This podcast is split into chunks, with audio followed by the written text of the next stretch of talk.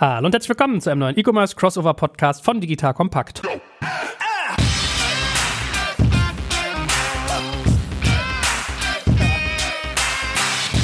Heute mit einer Dinge, die die Welt interessieren Folge, nämlich ein Quick Update zum Thema Flaschenpost. Hat ja alle beschäftigt, von Oetker für eine Milliarde gekauft, obwohl Oetker selbst einen Durstexpress am Start hatte. Und da gehört es sich natürlich, dass wir mal ein, zwei Sätze drüber reden. Und wenn ich sage wir, dann ist das natürlich unsere eine E-Commerce-Grande, der liebe Alex Graf von Kassenzone bzw. Spriker und unsere andere E-Commerce-Grande, der gute Jochen Krisch von der K5 bzw. Exciting Commerce. Hallo ihr beiden. Hallo Joel. Moin, moin. So, ich habe ja schon gelernt. Äh, wollen wir mit der kritischen Meinung anfangen oder mit der, sagen wir mal, optimistischen? Was sagt ihr? Werbung. Aufgepasst! Wenn du ein B2B-Unternehmen bist, möchtest du jetzt deine Sales Pipeline mit neuen B2B-Leads füllen und dafür empfehlen wir dir unseren Partner SalesViewer. SalesViewer lässt sich total einfach erklären. SalesViewer entschlüsselt nämlich Unternehmen, die deine Webseite besuchen und zeigt diese in Klarnamen an. Du und dein Team sehen also ganz genau, wer eure Webseite besucht und wofür sich diese potenziellen KundInnen interessieren. Und dann gibst du einfach Vollgas, denn du kannst diese Unternehmen dann ja zielgenau ansprechen und einfach zu neuen KundInnen machen. Im Marketing und Vertrieb ist das also eine Wahnsinnsunterstützung für die B2B-Lead-Generierung. Deshalb nutzen schon viele Marktführer wie Stepstone, Avato Systems, Spot5, Talon One oder die Vodafone-Tochter Grand Centric SalesViewer und generieren damit täglich neue B2B-Leads. Und wenn das für dich interessant ist, dann teste SalesViewer doch einfach mal kostenlos. Alles, was du dafür wissen möchtest, findest du unter folgender Weiterleitung digitalkompakt.de slash salesviewer. Und wie immer verlinke ich dir das auch auf unserer Sponsorenseite unter digitalkompakt.de slash Sponsoren. Das war's mit dem Werbespot. Haben wir dann noch einen weiteren Gast für die optimistische Meinung? Ich frage jetzt nur. Sag mir du doch nicht, du bist der Kritiker heute. Glaube ich ja. doch heute nicht. Ach so, nee. Aber gut, jo, lass uns mal, Jochen, Jochen hat das angeteasert, das, äh, das, äh, das Thema. Vielleicht müssen wir auch für die Hörer, die jetzt hier nicht jeden Tag Gründerszene verfolgen, erstmal kurz erklären, was überhaupt passiert ist, Joel. Genau, also es gibt da dieses schöne Unternehmen namens Flaschenpost, das Getränke liefert. Die sitzen in, hilf mir mit dem Ort, Alex, du weißt das immer, wo die sitzen? Münsterland. Münsterland. Dankeschön. Ah, stimmt, da sitzt einiges. Stoppt man. In Münster ist ganz schön viel los. Und äh, die hatten ja lange Zeit mit, äh, wie gesagt, Oetker, die eine eigene Tochter hatten über ihren Digitalarm namens Dost Express. Das haben sie sich, glaube ich, so ein Stück weit zusammengekauft. Also wenn ich es richtig verfolgt habe, war Dost Express so ein Konglomerat aus Teil Eigenmarke, Teil äh, Lieferdienste übernommen. Also ich weiß zum Beispiel in Berlin habe ich früher mal bei A und O Getränke bestellt. Der ist dann irgendwann umgefleckt worden zu Dost Express. Also eigentlich hatte Oetker jahrelang eine eigene Marke am Start, die auch geschätzter Kunde von uns sind auf der Werbeseite bei Digital Kompakt.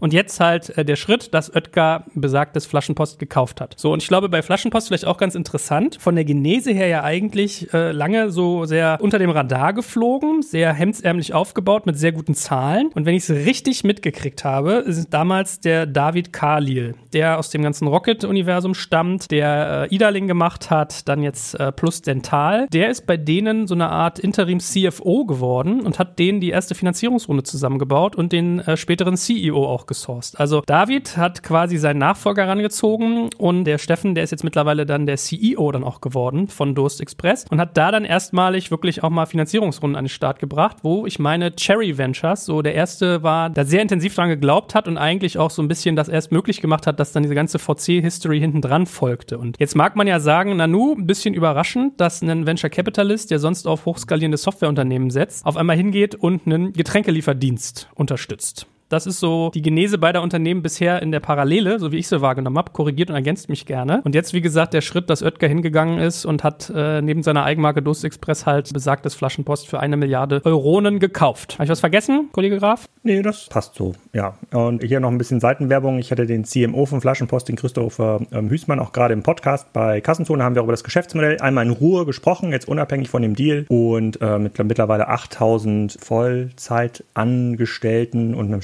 starken Wachstum, irgendwie 23 oder 25 Handelsstandorte, sicherlich eine, so, eine der beeindruckendsten Logistik-Stories, würde ich sagen, unserer Zeit. Ah, ich meine, da kann man ja vielleicht mal ein Stück weit eintauchen, dass wir das Geschäftsmodell mal betrachten, bevor wir zur Bewertung kommen, weil ich glaube, die haben ja so ein paar Besonderheiten. Also es ging ja viel immer darum, dass man gesagt hat, Getränke bestellen, genauso günstig wie im Supermarkt, war immer so der Take. Und äh, die Frage ist ja so ein Stück weit, was haben die jetzt besser gemacht als andere? Weil eigentlich ist ja Getränke liefern ein sehr lokales Geschäft. Also man hat irgendwie in Berlin andere Anbieter als irgendwie in Hamburg oder München. Und äh, die die haben es aber geschafft, da sehr gute Zahlen hinzukriegen und offensichtlich einen Skalierungsgrad und auch einen repetitiven Logistikakt, der anscheinend ganz gut funktioniert. Das ist so mein Außeneindruck. Oder was glaubt ihr, warum äh, so ein Ding für eine Milliarde über den Tisch geht? Was sind eigentlich die Assets, die man da kauft? Ja, vorweg möchte ich schicken, die eine Milliarde sind nicht bestätigt. Also man weiß nicht, ob das jetzt der Preis ist plus Earnout etc. Die Szene wird es natürlich gerne sehen, wenn eine Milliarde Übernahme da wäre. Also das mal als Anmerkung. Ich weiß auch nicht, ob es stimmt oder nicht stimmt. Auf jeden Fall Oetker wollte es nicht bestätigen. Aber was die sehr smart gemacht haben vom Geschäftsmodell ist, da wirklich in dem überschaubaren Münster gestartet, dass da soweit so eine Art von Profitabilität zu bekommen, also zumindest ins Operative Plus zu führen, dann in Köln, bei, in einer großen Stadt dasselbe zu machen und dann super schnell das auszurollen, bundesweit. Sogar bis nach München, muss man in dem Fall sagen. Also, und das ist auch das, was es noch unprofitabel macht. Also wenn, wer den, den OMR äh, Deutsche Startups Podcast zum Beispiel gehört hat, wo sie ja die Zahlen rauf und runter diskutiert haben, eben auch, was die Burn Rate noch ist jetzt in der Phase, das ist natürlich hauptsächlich, weil sie so extrem investieren und die jeden Standort quasi von 0 auf 100 bringen. Das heißt, sofort das komplette Lager da haben, sofort auch alle, die komplette Lieferflotte. Das macht's teuer jetzt in der Expansion. Aber vom Geschäftsmodell ist halt sehr schön. Sie haben die letzte Meile, sie haben schnellen Lieferservice, sie haben eigenes Lager, sie haben im Grunde alles selber in der Hand. Und ich habe sie unterschätzt, muss ich sagen, so ein Modell, weil es für mich halt auch so ein, jetzt kommt ein Getränkelieferdienst. Also was, was kann daran ähm, wirklich spannend sein? Gibt seit ewigen Zeiten und mir war auch nicht so klar, wie man das aufziehen könnte, dass das wirklich ähm, Sinn macht. Aber die Begeisterung, also das, was mich dann so gewundert hat oder was ich dann gemerkt habe, überall, wo man hinkam, also speziell in Köln die oder Hamburg, auch die Begeisterung bei den Leuten, die das genutzt haben, war schon sehr groß. Also wirklich super schnell einfach die Getränke zu bekommen und dass das auch klappt. Und das ist schon etwas, was auch aus kundenseitig oder nutzerseitig sozusagen sehr früh einfach auch aufgetaucht ist. Und ich finde es halt generell eine, eine, eine beeindruckende Story. Ich glaube, so gibt halt wenige Geschäftsmodelle jetzt auch in dem erweiterten Food-Segment, sage ich jetzt mal, die dann wirklich funktionieren oder zu funktionieren scheinen, muss man jetzt nochmal sagen. Also ich finde halt da beeindruckend, dass es in den Einzelzellen funktioniert, kleine Orte, größere Orte etc. Dann kann man auch davon ausgehen, dass es insgesamt funktioniert. Dann kann man davon ausgehen, dass man das internationalisieren kann. Dann kann man ein richtig schönes äh, Geschäft bauen. Was ich so spannend finde daran, dass es halt ganz gegensätzlich ist zu dem, was eben die Lieferandos und andere machen, die das ja versuchen, als Marktplatz sehr asset light, äh, ist ja der schöne VC-Begriff immer, zu bauen. Und da ist halt schon Investment drinnen und man sieht halt jetzt gerade oder vor der Übernahme sah, sah man gerade auch die Potenziale. Also sie gehen dann rein das Food-Segment, sie nehmen die Retouren von About You mit, weil sie ohnehin einfach sehr oft oder öfter zumindest bei den Kunden sind, als das ein klassischer Online-Händler wäre. Also da ist ein Riesenpotenzial, da auch da noch Zusatzservices zu machen und diese Infrastruktur zu nutzen und auszubauen. Also deswegen hat mich das sehr begeistert und ist jetzt, ich sehe jetzt auch kein internationales Vorbild. Also ist jetzt erstmal auch aus, im deutschen Markt entstanden und groß geworden. Die Konkurrenzsituation war natürlich ein bisschen ungut für beide Parteien natürlich, wenn Durst Express gegen Flaschenposter antritt, aber das spornt ja dann auch eher an und also eine faszinierende Story auf jeden Fall. Ich glaube, eine Besonderheit haben wir noch vergessen. Es war anfangs so, und das hat sich mittlerweile aber, glaube ich, geändert, dass man die Getränke immer nur in einem Zwei-Stunden-Fenster bestellen konnte. Also das heißt, ich konnte mich Freitag hinsetzen, Getränke bestellen um 18 Uhr und um 20 Uhr waren sie da. Ich konnte aber nicht Freitag mich hinsetzen und sagen, ich möchte sie am Montag haben für irgendwie 11.30 Uhr, weil wir da gerade den Handwerkerdamen und eh zu Hause sind. Das ging nicht. Das heißt, man hat die, die äh, Nutzer und Nutzerinnen eigentlich lange so ein Stück weit umerzogen. Mittlerweile, also zumindest bei Dost Express ist es jetzt so, dass man auch timen kann. Das war, glaube ich, auch so, also man hatte sehr viele so bisschen Modellbesonderheiten drin. Und ich hätte als erstes, am ehesten noch gedacht, bei vergleichbaren Geschichten vielleicht an Picknick. Darum hätte ich ja eigentlich gedacht, dass Alex von Dost Express und äh, vor allem Flaschenpost ein bisschen begeisterter ist. Hä? Das habe ich sogar, ich, also ich habe hier meine, ich habe meine Begeisterung bisher ähm, verborgen. Also ich finde A, äh, finde ich es extrem beeindruckend, dass sie äh, bei einer Burnrate von ja, zwei bis drei Millionen kolportiert pro Monat überhaupt so schnell wachsen können und so viele feste Mitarbeiter finden und ja, sagen wir mal, außerhalb der Stoßzeiten ja auch eine hohe Kundenzufriedenheit erzeugen. Zu den Lieferzeitfenstern kann ich gar nichts sagen, weil ich wohne ja in der Nähe von Kiel, wie ihr alle wisst. Und äh, hier setzen sich ja nur Geschäftsmodelle durch, die mindestens zehn Jahre schon profitabel in Berlin gelaufen sind. Deswegen kann ich, dann, kann ich das nicht selber ähm, testen. Ich finde das enorm beeindruckend. Ich fand das auch sehr schlüssig, was der Christopher im Podcast erzählt hat, ähm, wie sich die Getränke-Shares verteilen zwischen den Fachgetränkemarkt und den Supermärkten, wo man, äh, wo man dort Anteile abnehmen kann, was da Konsolidierungseffekte erzeugen. Ich war extrem beeindruckt von der Handelsmarge, die auf so Wasserkisten und Co. drauf ist. Ähm, ich war sehr beeindruckt davon, dass sie schon nach so kurzer Zeit Eigenmarken entwickeln entwickelt haben ähm, im Bereich Wasser und Bier. Auch etwas, was ja in der Handelslandschaft bisher ein absolutes Novum ist. Und ich war ehrlich gesagt ein bisschen enttäuscht durch die Akquisition, weil ich dachte, das ist eigentlich ein Geschäftsmodell, was man, wenn das so gut läuft, das bekommt unlimitiert Fremdkapital. Das kann quasi sofort nachweisen, dass es Fremdkapital innerhalb von äh, 12 bis 24 Monaten zum Arbeiten bringt, also sozusagen mit so einer effektiven Verzinsung umwandeln. Da, äh, es gibt keiner, es gibt, ähm, es gibt, es gibt sicherlich keine Skaleneffekte bei so, wie so bei so einem klassischen Asset-Light-Modell, also muss ich da schon anstrengen, wenn man das Modell jetzt auch nach Kiel bringt oder nach Marseille oder keine Ahnung, nach, nach Amsterdam. Aber ich finde die Meldung beeindruckend, aber im Summe fand ich es schade, weil da waren so viele Häkchen dran an dem Geschäftsmodell, die ich cool fand ähm, und wo ich jetzt auch von einem Durstexpress von Oetker keine Angst hätte, weil Corporate ähm, ähm, Copycats ähm, sind nachweislich nie langfristig erfolgreich. Deswegen, also cooler Deal. Ich fand es ein mega Geschäftsmodell. Ich fand es auch, auch Augenhöhe mit Picknick, sogar darüber aus meiner Sicht, weil es deutlich schneller wächst. Das ist aus meiner Sicht der größte Hasenfuß von Picknick, dass es viel zu langsam wächst, obwohl es ein cooles Modell ist. Und ähm, deshalb eher ein Schade aber kein, das war jetzt schlecht. Das ist genau auch mein Punkt. Also, dass ich mir denke, wir haben so wenige wirklich Geschäftsmodelle, die endlos Potenzial haben, sage ich jetzt mal bewusst überspitzt und, und die einfach die Möglichkeit hätten, da wirklich eine, eine Kategorie zu dominieren als unabhängiger Player. Mein Punkt ist so ein bisschen immer, was würde Rocket tun oder was hätte Rocket getan, ähm, als es so eine Möglichkeit gehabt hätte. Also sprich ein Zalando, Home24 und alles, was da mal drin war in dem Ursprungspaket. Und dann haben sie sich halt schon Schinewig ähm, geschnappt als Dauergeldgeber und noch ein paar andere und haben das durchfinanziert, bis es dann groß genug war, um entweder an die Börse zu gehen, aber eigentlich gar nie,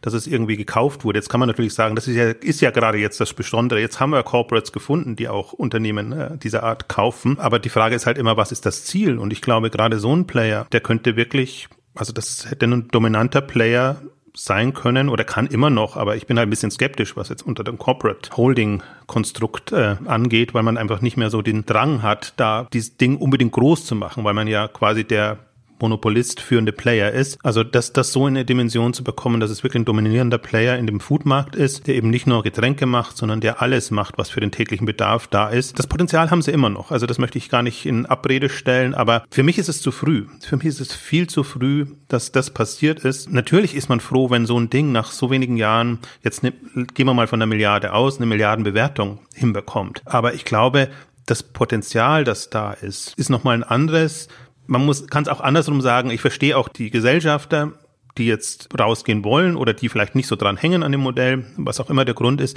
Jetzt ist natürlich vom Timing her ein guter Zeitpunkt. Alles ist hoch bewertet. Durch Corona ist klar, Food oder diese Themen sind große Themen, also die Multiples sind entsprechend hoch. Also so vorhin kann man schon sagen, wenn man jetzt nur kurzfristig, kurzsichtig sieht, perfekter Zeitpunkt, perfekter Preis. Wenn man aber langfristig das Potenzial sieht und auch wo dieser ganze Food-Bereich noch steht im Markt und auch wie die Wettbewerbssituation ist, ist ja nichts da, was da irgendwie ähnliche Ambitionen hat. Also ein Picknick, die tun sich aber nichts, weil das zwei sehr unterschiedliche Modelle sind, die auch unterschiedliche Zielgruppen ansprechen. Aber jetzt aus dem Klassischen, das ist alles sehr beschränkt. Aber, aber vielleicht noch mal ganz kurz zu dem ähm, für der Zeitpunktfrage, weil da würde ich gegen argumentieren. Du hast ja auf deinem Blog ja auch ähm, einen Artikel gemacht, wer welche Anteile jetzt vor dem vermeintlichen Milliarden-Exit hatte. Und da sind ja Tiger Global, Cherry, Dos Santos, Vorwerk, die Bestseller-Gruppe. Da ist ja über zwei Drittel, fast drei Viertel der Anteile sind ja institutionelle Investoren. Investoren, Kapitalgeber. Und die haben ja das Problem, Modelle zu finden, wo sie ihre Kohle heute eigentlich sinnvoll einbringen können. Ich glaube, die hätten auf jeden Fall eine Milliardenfinanzierungsrunde viel besser gefunden, wo sie dann selber noch ihre Prorata hätten machen können, also noch ein bisschen Geld reingeben, als jetzt das Geld zurückzubekommen. Also gehen wir mal davon aus, Cherry bekommt jetzt 150 Millionen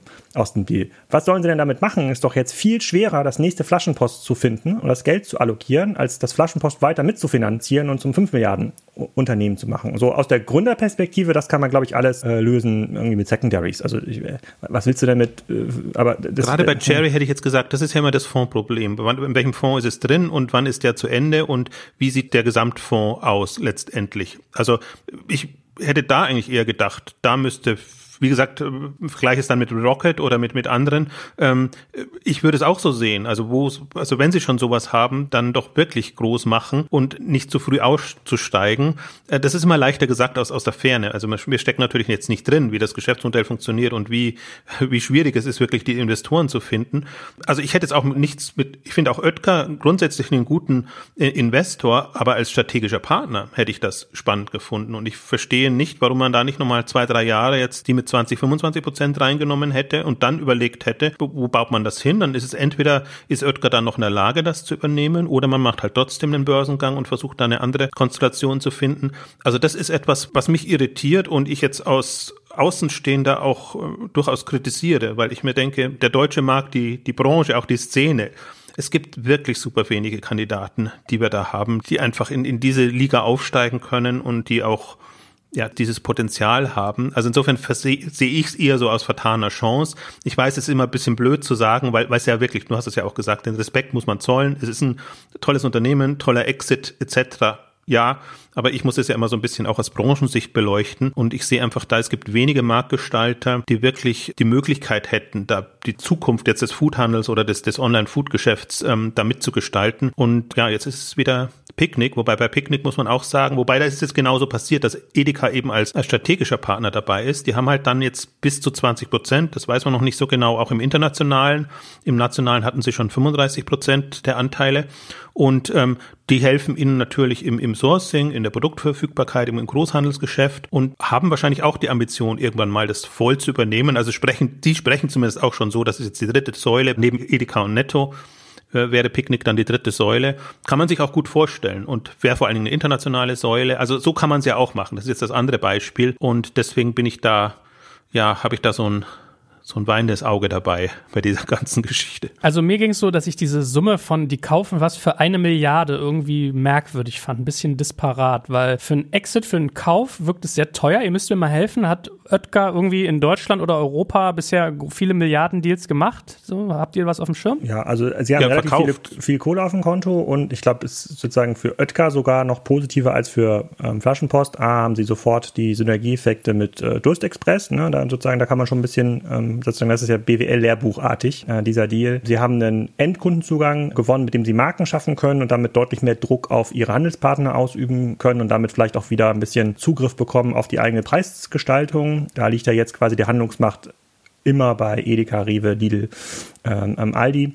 Und die kaufen sich ja schon eine ganze Menge Umsatz ein. Also wenn das jetzt stimmt mit den Monatsumsätzen, ob die jetzt da auf Full Year schon auf 250, 300 Millionen laufen, aber diese Größenordnungen sind ja schon recht beeindruckend. Oetker kann sicherlich auch noch mal ein paar hundert Millionen sozusagen für den weiteren Ausbau äh, liefern. Ich glaube, es ist jetzt keine Milliarde Investment, die komplett at risk ist. Kann sein, dass es sehr lange dauert, das zurück zu verdienen, aber da reden wir jetzt nicht, ob das zurückverdient wird, sondern eher wann. Und das finde ich jetzt für einen Strategen schon einen sehr schönen Deal. Aber ich glaube, wo man sich einig war, ist, dass der Zeitpunkt, also wo diese Firma Flaschenpost stand, schon in so einem ulkigen Zwischenstadium war. Also eigentlich, das verstehe ich auch, was Jochen im Vorgespräch zu mir meinte, mit er sieht es eher kritisch, dass die eigentlich eher zwei, drei, vier Jahre down the road mit einer vernünftigen Finanzierung halt wirklich börsentauglich gewesen wären und dann wäre das Spiel auch ein ganz anderes. Aber wenn man so die Strategielandkarte aufmacht, dann kann man sich, glaube ich, so ein Stück weit herleiten, wo beide Seiten sozusagen ihre Motivation draus gezogen haben. Kannst du, Alex, eigentlich noch mal ein bisschen äh, aus deinem, was du vorhin erzählt hattest, äh, sozusagen zitieren, weil du meintest, du fandest super spannend, so die Margen auf Getränke, welcher äh, Akteur sozusagen was verdient. Also gibst du uns noch ein bisschen Sneak Preview zum Geschäftsmodell von denen? Ja, also ich habe den Christopher gefragt, was kostet eine Kiste Sprudelwasser? Dann hat er gesagt, äh, im Schnitt drei bis acht Euro, also circa fünf Euro. Und äh, ich den gefragt habe, fünf Euro für eine Kiste, wo ist da die Handelsmarge? Hat er gesagt, der Großteil der Marge bleibt äh, in der Logistik stecken. Ja, also von irgendwie dem Zentrallager in das, sozusagen in die Teillager, dann in die, äh, in die Aldis, Le, äh, Revis und Edeka. Das können die natürlich deutlich besser lösen mit einem großen Lager, haben also gar nicht viel mehr Pick- und Packbewegung als der örtliche Supermarkt und kriegen es dann aber zum Endkunden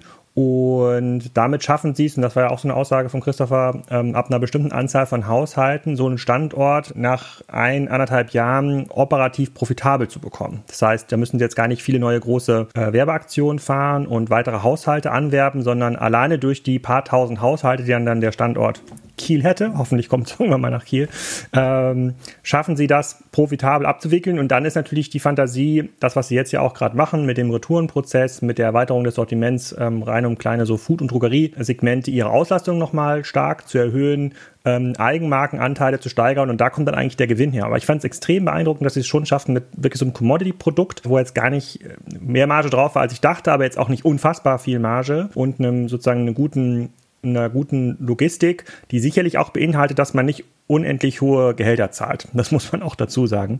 Äh, dass es da schon profitabel hinbekommen und ähm, klar schafft es einen Flaschenpost viel eher, eine App zu bauen, auch ein User-Erlebnis zu bauen, wo der Kunde nachbestellt, als jetzt hier der Getränke Reuter hier, mein örtlicher Getränkemarkt, gibt es jetzt gar nicht, aber angenommen, der würde so heißen, das schafft er nicht. Also der hat immer noch, da kann ich immer noch hinfaxen, ähm, aber das ist leider nicht die UX, die ich brauche, die zum Wiederbestellen führt. Was glaubt ihr so rein vom Modell her, was die Anstellung angeht? Also Lieferando hat ja auch dieses Thema, äh, da bist du auf einmal mit Gewerkschaftsbünden irgendwie in Gespräch und irgendwie mit ähm, Betriebsräten, weil du natürlich viele Mitarbeiter hast, die ausliefern.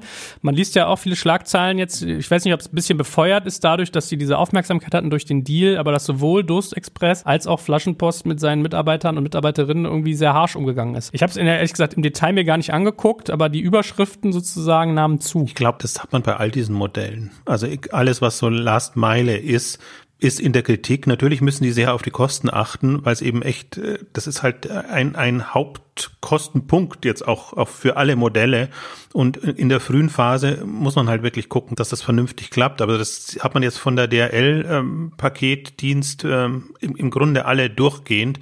Also deswegen wundert mich das auch gar nicht immer. Das ist sicherlich auch der Schwachpunkt oder den Angriffspunkt, den man immer hat, äh, dass man da sagen kann, das sind ähm, im Prinzip unterbezahlte Kräfte und, und das ist alles suboptimal. Aber da, das würde ich sagen, ah, das hat man aber auch mit Uberfahrern und allem. Also alles, was in dem Bereich kommt. Also deswegen bin ich da immer so ein bisschen, frage ich mich, ob man das dem Unternehmen jetzt aufbürden kann und sagen kann, du speziell bist jetzt der Böse, oder ob das ein grundsätzlich strukturelles Problem ist, was man halt auf anderer Ebene lösen muss. Da stecke ich zu wenig tief drin. Ich kann jetzt nicht sagen, ob ein äh, Flaschenpostbote schlechter gestellt ist als ein DRL-Paketbote oder ein Amazon-Logistik-Mitarbeiter äh, etc. Also deswegen, das, wenn man einen wunden Punkt finden möchte jetzt an dem ganzen Liefermodell, dann ist es sicherlich das. Ich glaube, da wird man immer Leute finden, die da äh, sich beschweren. Ich, uns fehlen die Informationen, um da jetzt ein strukturelles Problem äh, sozusagen sozusagen daraus abzuleiten. Was ich aber ganz spannend fand, der Philipp Glöckner hat im Doppelgänger-Podcast auch mal zu diesen Modellen einen Kommentar abgegeben, den fand ich ganz spannend. Der meinte halt, na, diese Liefermodelle oder generell Modelle, wo dir irgendjemand was bringt, dir die Schuhe putzt, ja, der Flaschen nach oben trägst, die funktionieren ja in Ländern sehr gut, wo der, die einen niedrigen Gini-Koeffizienten haben, also wo die Gleichverteilung von, äh, von Geld und Einkommen äh, ähm, sehr schlecht ist. Ja, also keine Ahnung, in, äh, in, in Malaysia, wo du halt 100.000 Superreiche hast und eine Million Leute, die auf der Straße leben, jetzt vereinfacht gesagt, ist es natürlich viel einfacher für so ein Modell einen, auch einen Preispunkt zu finden, der für die Reichen total entspannt ist. Die sagen auf jeden Fall, lasse ich mir das dann liefern und den die Armen auch cool finden. Und in Ländern, die einen relativ ausgeglichenen Gini-Koeffizienten haben, in Deutschland reden wir jetzt ja nach neuesten Erhebungen irgendwo um den Faktor 0,45 bis 0,6, das ist schon relativ gut.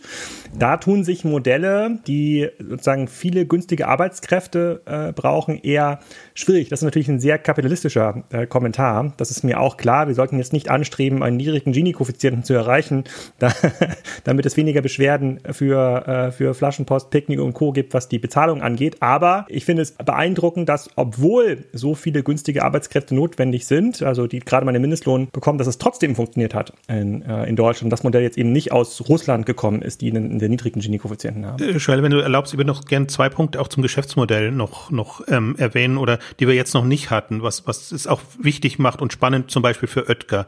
Ähm, also erstmal ist es ein Wunder, dass überhaupt solche Modelle jetzt entstehen, eben genau aus den Gründen, die Alex beschrieben hat. Das ist, Deutschland ist jetzt nicht dafür prädestiniert, irgendwie lauter billige Kräfte in Anführungszeichen zu haben, um, um diese Lieferservice zu machen. Aber es ist ja doch ein Trend, den wir haben jetzt, dass das wirklich so die letzte Meile eigentlich im Fokus ist.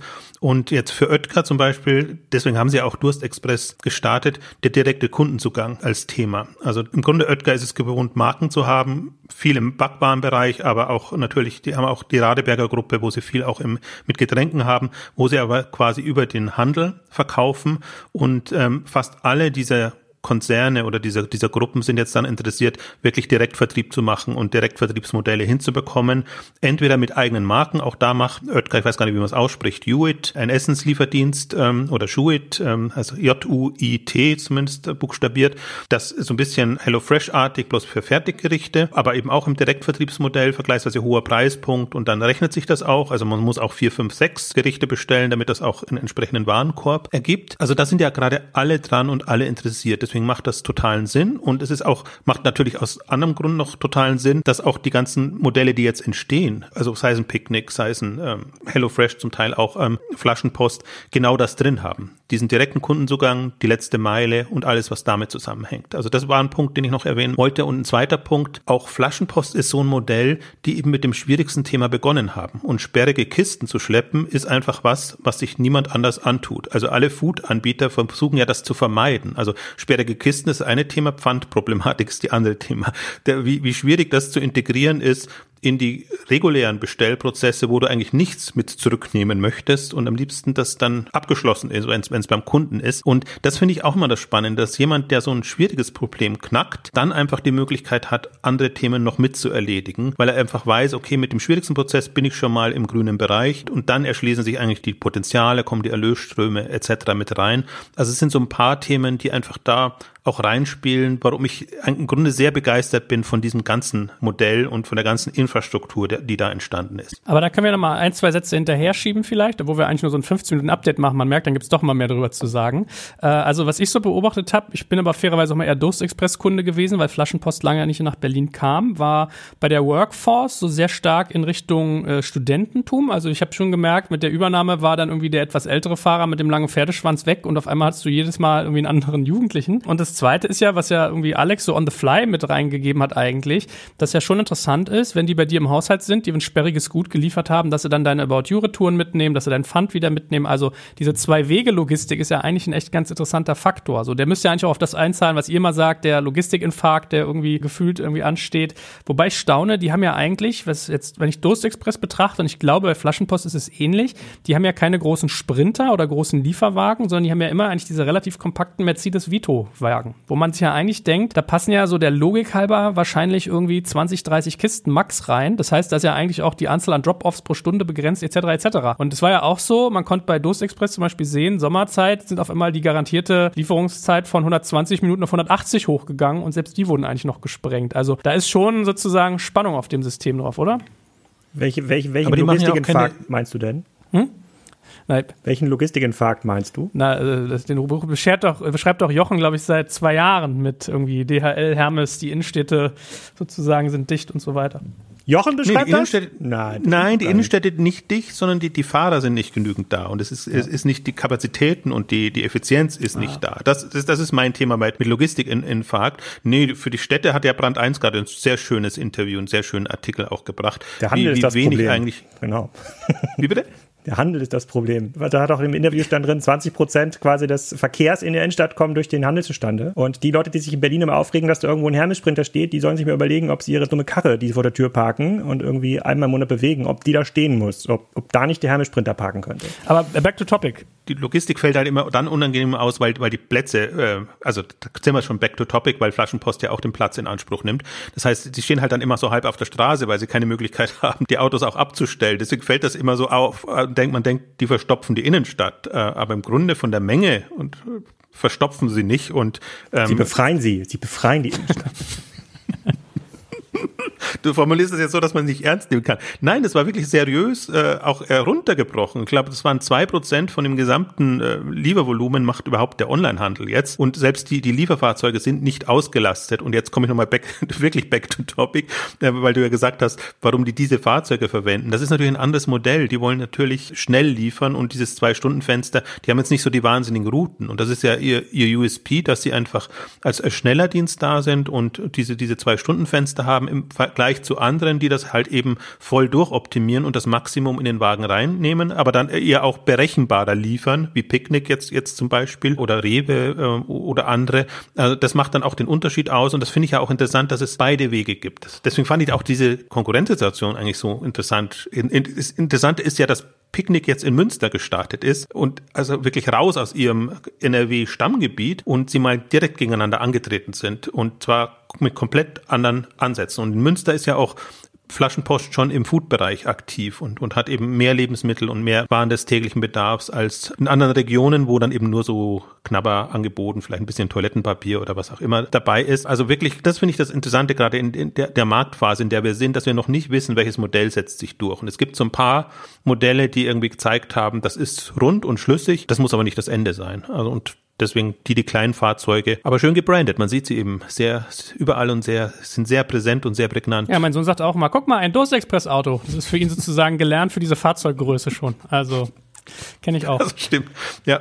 Alex, letzte Frage an dich. Äh, du bist ja jemand, der durch Spriker auch viele E-Commerce-Buden von der Seitenlinie mit begleitet, also gefühlt schon halb mit auf dem Feld. Was braucht man denn eigentlich an Infrastruktur, wenn ich so eine Stadt aufmache, als einen Flaschenpost? Also, weil wenn ich jetzt denke, okay, kleiner Lieferwagen, ich will schnell liefern, heißt ja eigentlich die Konsequenz, ich brauche mehrere Warenlager, die ich sozusagen schnell anfahren kann, um die Stadt möglichst gut abzudecken. Also Berlin ist, glaube ich, ein bisschen Sonderfall. Wir sind sehr weitläufig. Andere Städte sind vielleicht kleiner. Aber was ist so die Infrastructure, die man sich anlegen muss pro Stadt. Ja, also die technische Infrastruktur, jetzt einfach der Software, da ist eigentlich Flaschenpost auch vergleichbar mit einem Picknick, die auch einen großen Teil äh, sozusagen ihrer Mannschaft in der Entwicklung des eigenen Systems haben, in der App, in der besseren Aussteuerung der, der Wegeplanung. Also sieht man ganz klar, da, da braucht man Lösungen wie Spriker zum Beispiel, um sowas zu bauen.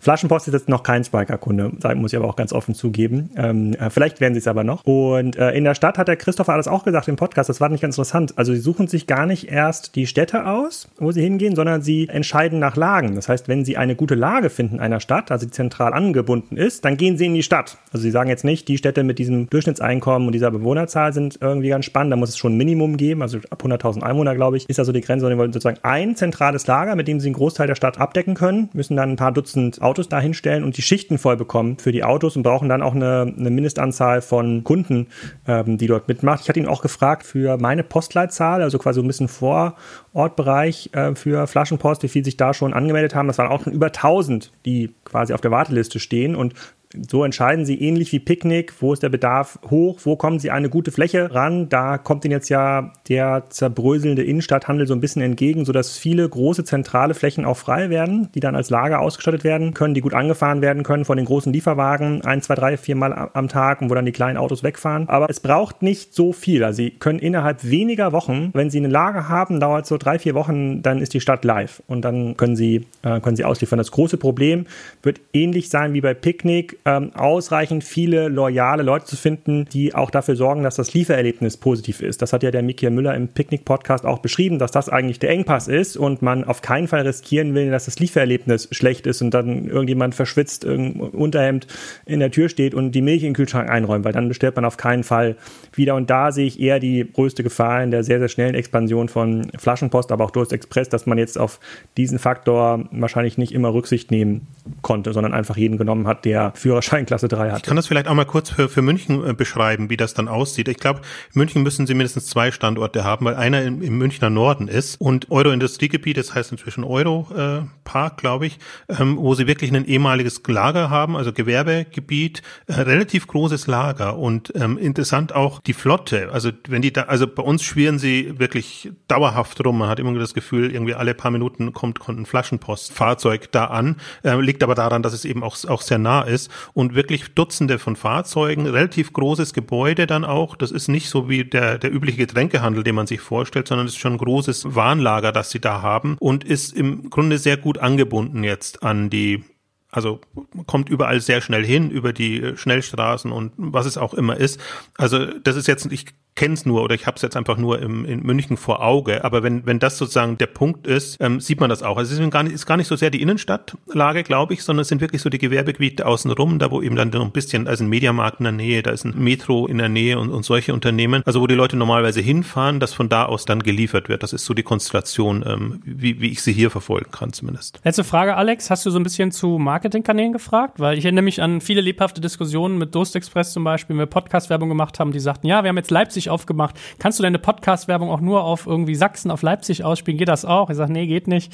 Also wie, ja. ist das so ein klassisches ja. Performance-Marketing-Thema oder wie machen die das? Ja, haben wir, habe ich äh, tatsächlich auch gefragt. War auch ein ganz, äh, ganz spannender Teil im Podcast. Sie machen halt super Druck, quasi ein paar Wochen vor der Eröffnung und auch quasi, wenn das Ding live ist und hören dann auf. Und dann sagen sie, dann geht es über Word of Mouse weiter. Also sie, sie sagen, fokussieren ihre Marketingkosten auf ein paar Wochen und machen dann aber alles. Machen Radio, ähm, Out of Home, sicherlich auch ein bisschen digital, Freunde werben Freunde, Gutscheine Gutscheine ähm, ganz hart, ähm, hören dann aber auf und sagen, dann muss sich der Service von alleine durchsetzen. Dann haben sie ja dieses Mindestniveau erreicht an Haushalten und dann wachsen sie ähm, mit diesen Haushalten dann weiter und haben durch die Werbeflächen auf dem Autos natürlich rumfahrende äh, Werbung. Aber initial, das machen sie so ein bisschen wie About You auch in Osteuropa. Die machen das ja auch, wenn sie ein neues Land angehen, dann sozusagen äh, kippen sie alles rein sozusagen für eine ganz kurze Phase, vier, fünf Wochen, versuchen maximal viel Traffic und Aufmerksamkeit zu erzeugen und ähm, dann über den Service langfristig zu gewinnen. Also bessere Auswahl, gute Lieferungen und sowas. Und so macht Flaschenpost das ähm, auch. Aber Podcast-Werbung bei Digital Kompakt äh, würde sich jederzeit anbieten, möchte ich hier dem Flaschenpost äh, CMO nochmal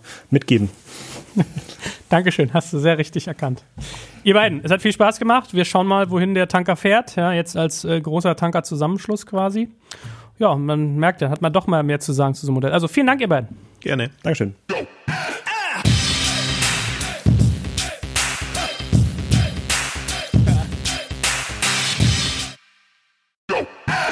Jetzt kommt ein kleiner Werbespot. Aufgepasst! Heute möchte ich dir unseren Partner Spendit vorstellen. Dieser innovative Anbieter aus München hat es sich zum Ziel gesetzt, Benefits für Arbeitgeber und Arbeitnehmende so attraktiv wie möglich zu machen und Mitarbeiterbindung auf ein völlig neues Niveau zu heben.